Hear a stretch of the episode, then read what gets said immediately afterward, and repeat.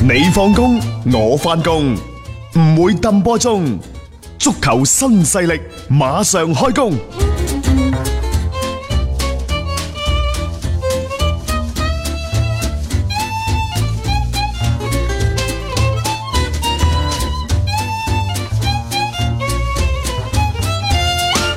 嚟自拜仁官網嘅最新消息，就球隊喺上一個財政年度嘅營業收入去到七點五億歐元。呢一、個所謂上一個財政年度呢，係二零一八年七月一號到二零一九年嘅六月三十號，啱好一年。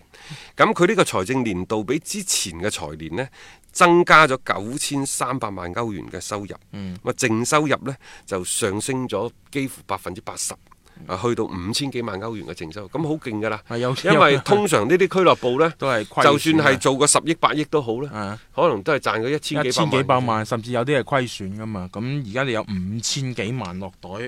你 足夠係去引進一個嘅球員噶啦。老實講句嚇，即係即係所以拜仁呢，佢哋之前講話佢哋嘅財政係冇問題嘅，而且流動嘅即係帳上面嘅資金咧，就二點幾億等等啦。即係嗯怪唔得啊哈啦！其實呢兩日有關拜仁嘅消息呢，最多係侯尼斯，因啊為侯尼斯已經宣宣布布退休啦。退休啦嘛。啊啊！佢話佢當初接手嗰陣時係八幾年，啊接手俱樂部嗰陣時，成個拜仁慕尼黑、嗯一年嘅營收得兩千萬，啊到而家係七億幾。係佢話當初啊，好彩買路明尼 加，好彩國米做咗冤大頭。係啊！如果唔係都冇。佢賣咗路明尼加之後 呢，手頭有錢啦，所以終於令到球隊行咗一個正確嘅道路上。但無論如何啊，侯尼斯誒、呃如果話佢係最成嘅俱樂部、最成功嘅俱樂部主管呢，相反相信冇咩人啊會係對呢一種講法啊質疑嘅持呢一個質疑嘅態但度係。時間又咁長，即係可以去掌管一支俱樂部咁長時間，亦都保持住佢一直嘅嗰種嘅非常之高嘅競爭能力。除咗本身拜仁慕尼黑喺德甲足壇嘅嗰種影響力，但係呢種影響力就係由佢哋呢呢班人一手一腳咁樣去建立翻出嚟嘅嘛。話而家呢，就侯尼斯已經係被提名為俱樂部嘅名譽主席。肯定要㗎啦。並且呢呢個提議呢，已經係立即得到通過啊等等。嗯咁而家邊個嚟接佢班呢？就係、前 Eddie 嘅 CEO 啊叫海納，嗯佢呢當選咗拜仁慕尼黑嘅主席，同時呢，俱樂部拜仁啊，亦都證實呢度呢，就係呢一個嘅誒、呃、臨時嘅主帥啊，費力嗯克費力克、就將會係執教到冬歇 期，個係可能仲有兩三場吧。啊，至少執教到冬歇嘅呢、個都正路嘅，因為佢接替咗尼古高華斯嘅位置之後呢，球隊係兩連勝嘅。啊，話可能聖誕節之後呢，會係繼續執教添嗯啊，等等。我我認為應該俾咗呢個賽季佢去教咯嚇、啊 即係你而家去揾個教練嚟接手唔容易，有邊個名帥啊肯喺呢個時候咁樣樣中途過到嚟呢？因為你唔同喎、你嗰陣時尼高高華斯走嘅時候，你如果揾人嚟呢，人哋都仲話我可以喺一個啲相對低嘅時間裏邊帶翻隊波出到嚟，但係經過咗呢兩場嘅贏波，費力克對成個更衣室其實佢大家關係應該都唔錯嘅情況底嗯下，你再去介入呢，唔係一個好嘅時機。係誒，而家呢隊拜仁慕尼黑呢，喺呢三兩個賽季內亂不斷，嗯，但係每次呢都被強有力嘅管理層呢壓咗落反去手鎮壓咗落去，真係鎮壓嘅。咁誒、 呃作為拜仁嚟講，可能佢亦都開啟咗呢一個即係比較少有咁嘅模式，嗯就係喺俱樂部退役嘅功勳球員呢，通過各種嘅學習培養，嗯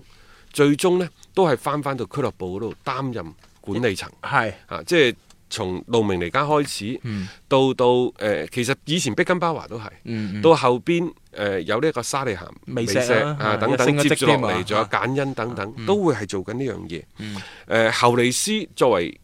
即俱樂部嘅主席。誒喺呢一個嘅即係使用一啲退役嘅功勳球員擔任俱樂部管理層呢個問題上呢，佢嘅思路係非常之清晰嘅，嗯並且真係做得好。係佢揀嗰啲人翻到嚟對即係拜仁嘅成個俱樂部嘅建設呢，又好少見到或者係話揀得唔係太好嘅一種情況咯。沙利咸美石之前受到質疑聲已經算多㗎啦，又話即係佢喺轉會啊等等嗰啲決策上面做得唔好啊。咁但係點都好啦，即係整體嘅管理層係保持一個架構上面嘅穩定，亦都保障到成個拜仁慕尼黑啦。一旦你出現咗啲咩問題嘅時候，佢哋都可以馬上呢係將佢壓住，又唔會令到球隊係一路向一個爛嘅方向去發展落去嘅。唔知啊，反正會唔會即係之前係啊更衣 室嘅動盪，接住落嚟會係管理層嘅動盪咧？你好難講。就係第一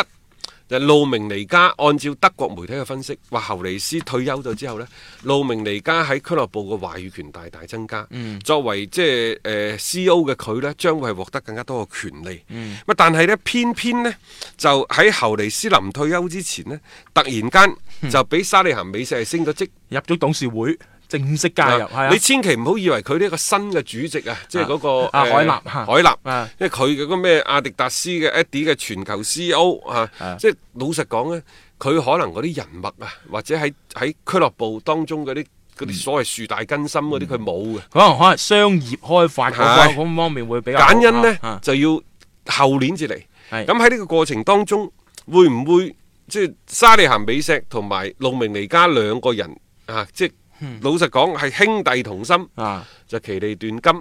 啊、但係如果有內訌的話呢，係好難講啦。咁就好多紛爭啦，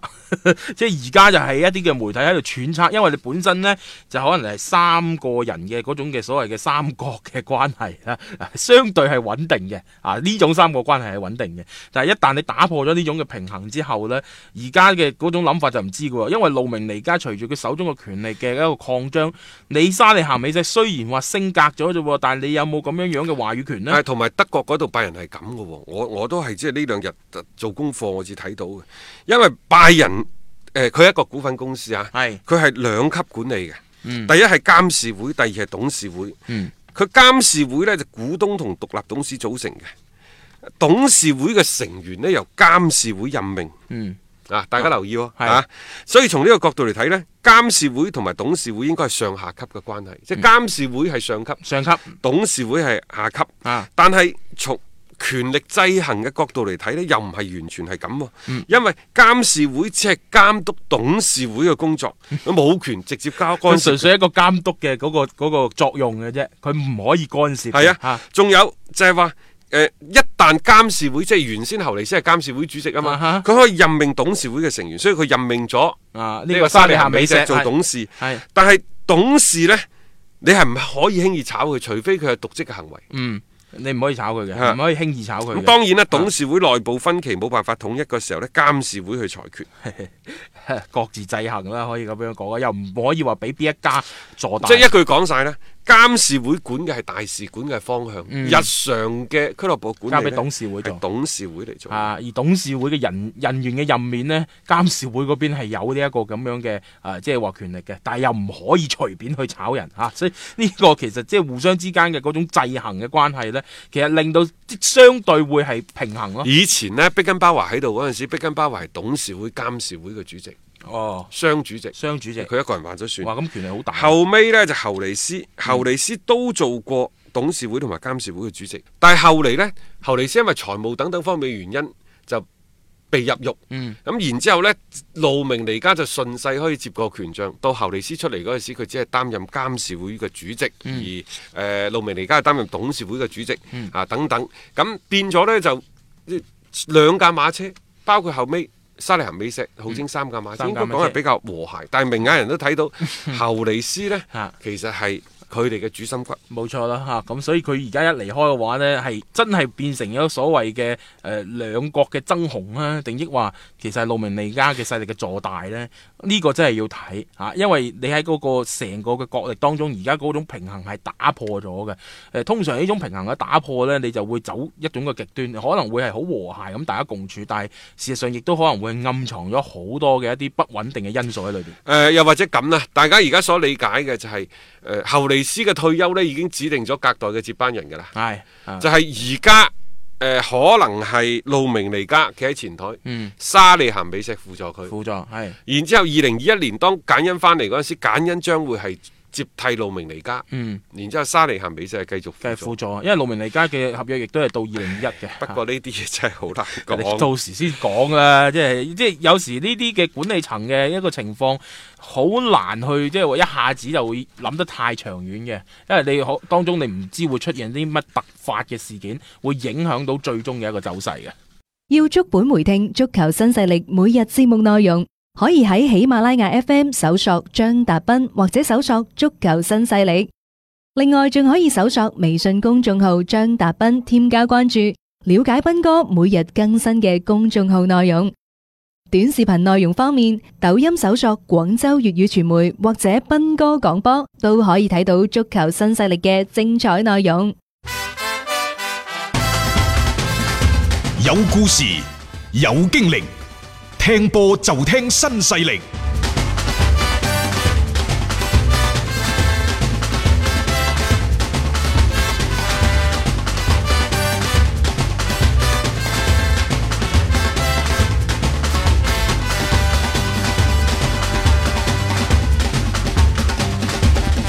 喺今日嘅節目最尾一個話題呢，我哋同大家講講大巴黎，因為大巴黎有好消息傳出啦。嗯，尼馬喺呢個禮拜已經恢復咗同球隊嘅合練，有機會喺後日，誒、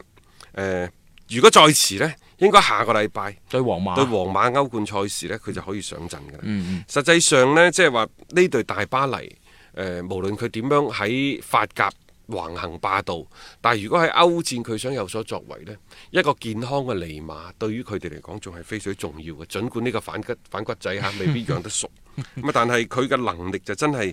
擺咗喺度即。係養唔熟係一回事啊！你點樣去用佢，我覺得亦都係一個即係要諗嘅嘢咯。係嚇再加上呢，始終法甲嘅平台太細，始終呢可能法國即係巴黎聖人門，始終係缺乏一啲即係應有嘅嗰個底氣同埋底蕴，嗯所以佢而家幾個當家球星啊，都係同其他嘅俱樂部眉來眼去嘅。最新嘅消息話，皇馬你聽住先啦，反正話四個億。嗯佢話麥巴比，你唔好理佢真定假，即係可能真係吹水，但係兩個億你絕對挖唔走嘅，啊分分鐘唔得可能三個億佢。肯定嗰個價碼要比以前嘅尼馬係高啦嚇。嗯所以以嗱，而家係咁，即係挖麥巴比呢，就皇馬一路都喺度諗噶啦。咁、嗯然之後嗰度呢，大巴黎呢，就可能會面臨住兩大當家巨星啊嘅流失嗯同時被挖走，同時流失咁樣嘅情況，因為嗰邊巴塞對於尼馬呢一個所謂尼馬之心啊，生生不息，從嚟都未停止過。即係一直都係就呢個問題咧，翻嚟覆去。就算尼馬同巴塞一度咧，即係即係搞到關係係好僵啊，但係。因為美斯等等嘅呢啲嘅元老會嘅球員嘅存在，佢哋希望尼馬 可以重返巴塞，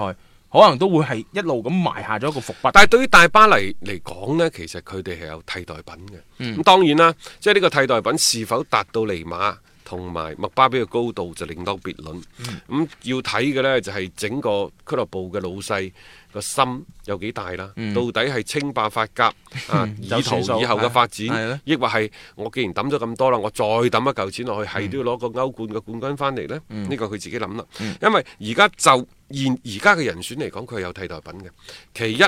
就係、即係麥巴比又好，包括卡雲尼，卡雲尼年紀大啦，嗯但係今年喺國際米蘭引進翻嚟嘅伊卡迪呢，而家睇嚟係無縫融入到球隊當中，幾好喎並且效果非常之唔錯。嗯，所以、即係往細嘅講，佢可以頂替即將即係可能離隊嘅離隊嘅卡雲尼；啊往大嘅講，可能佢進一步嘅發展，佢可以頂替到前邊麥巴比嗯嘅離隊所帶嚟嘅損失。當然頂唔晒啊，但係如果一個好穩定嘅誒依嗯家嗯誒定嘅嘅入波嘅。球員喺度，嗯咁、其實對佢哋嚟講，亦都係一個非常之重要嘅人選。誒、呃功能性可以替代到嘅，但係你話影響力啊各方面嚟去講翻呢，就可能仲有待商榷啦嚇。即係因為始終伊卡迪佢再好啊波的話，但係佢好似個人嘅名聲並唔算話太好啊。特別喺國米嗰邊，其實搞到都幾和嘅一個關係啦。誒、同埋喺現階段嚟講，個相對樣本少嘅情況底下呢，佢嘅呢種好嘅表現可以持續幾耐，我覺得呢個都係即係球迷會比較側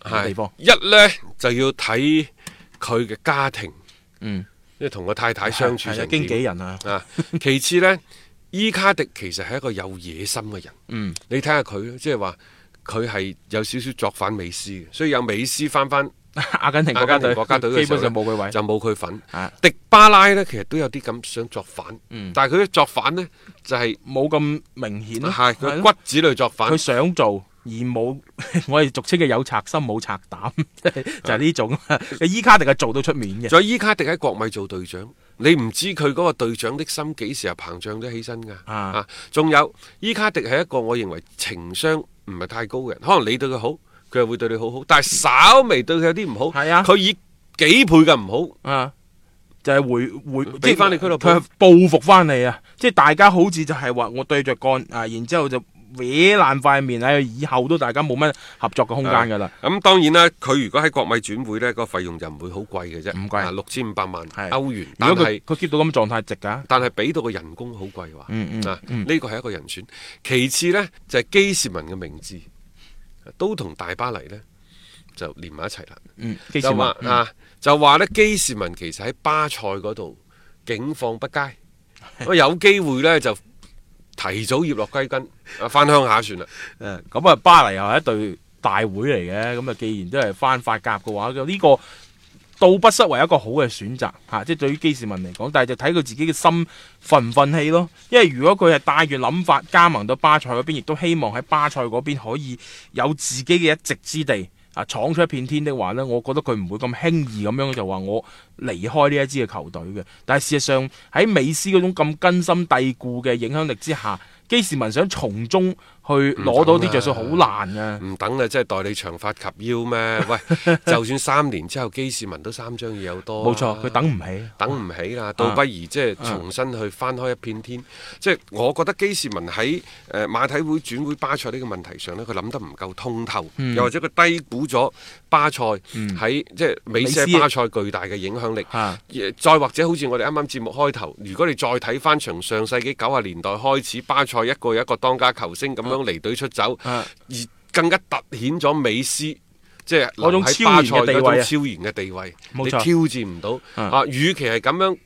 啊，見到挑戰唔到啦，我亦都唔好再嘗試無謂蹉跎歲月啦，啊！乾脆走啦。前有古天奴已經走咗啦，走咗係啦咁更何況我而家呢冇？錯啦，惹唔起我躲得起啊嘛。冇錯啊 去第二個地方可能會重拾自己嘅一片好嘅河山，佢嘅能力亦都擺咗喺度，唔差嘅。誒、keep 到嗰種嘅狀態，咁誒喺國家隊上面亦都可以有一個比較理想嘅戰績的話呢基士文亦都不失為一個嘅好嘅球員嚟嘅。咁但係你話個人榮譽上面，你可唔可以去爭取到呢？咁啊睇你自己嘅一個表現同埋相對嘅一啲機遇係啦，啊啊咁啊，今日嘅節目時間呢，到呢度亦都係差唔多啦。咁啊，再次呢，就誒、呃提醒各位嚇，琴日同埋今日呢，因為一啲技術調試方面嘅原因，所以誒、呃我哋連續兩日嘅節目呢，都喺較早之前係採用錄播嘅形式同大家喺度傾波經嘅。咁呢、種情況呢，聽日將會係得到徹底嘅改善。從聽日開始呢，我哋亦都可以每一日呢，同大家做翻直播，將每一日嘅一啲最新嘅體壇方面嘅消息啊，一啲嘅賽事嘅。比賽嘅分析、前景等等呢，都可以喺節目當中同大家作一個嘅誒、呃交流啦，探討交流啊等係啦等嘅咁嚇。嗯啊亦都多謝晒大家嘅支持先啦嚇。咁、我哋誒聽日啦，亦都繼續啊喺同樣嘅時間段喺文體廣播呢度啦，咁繼續誒足球新勢力啊，約定各位嘅。买足彩需要豐富資訊，選場次需要專業意見。彩虹豬微信公眾號每日為你奉上名嘴張達斌賽事觀察、足彩培訓師李漢強專業分析，更多足彩資訊、更多專業預測，盡在彩虹豬微信號。彩票嘅彩，紅當當嘅紅，豬籠入水嘅豬，買足彩記得先上嚟彩虹豬睇下啦喂！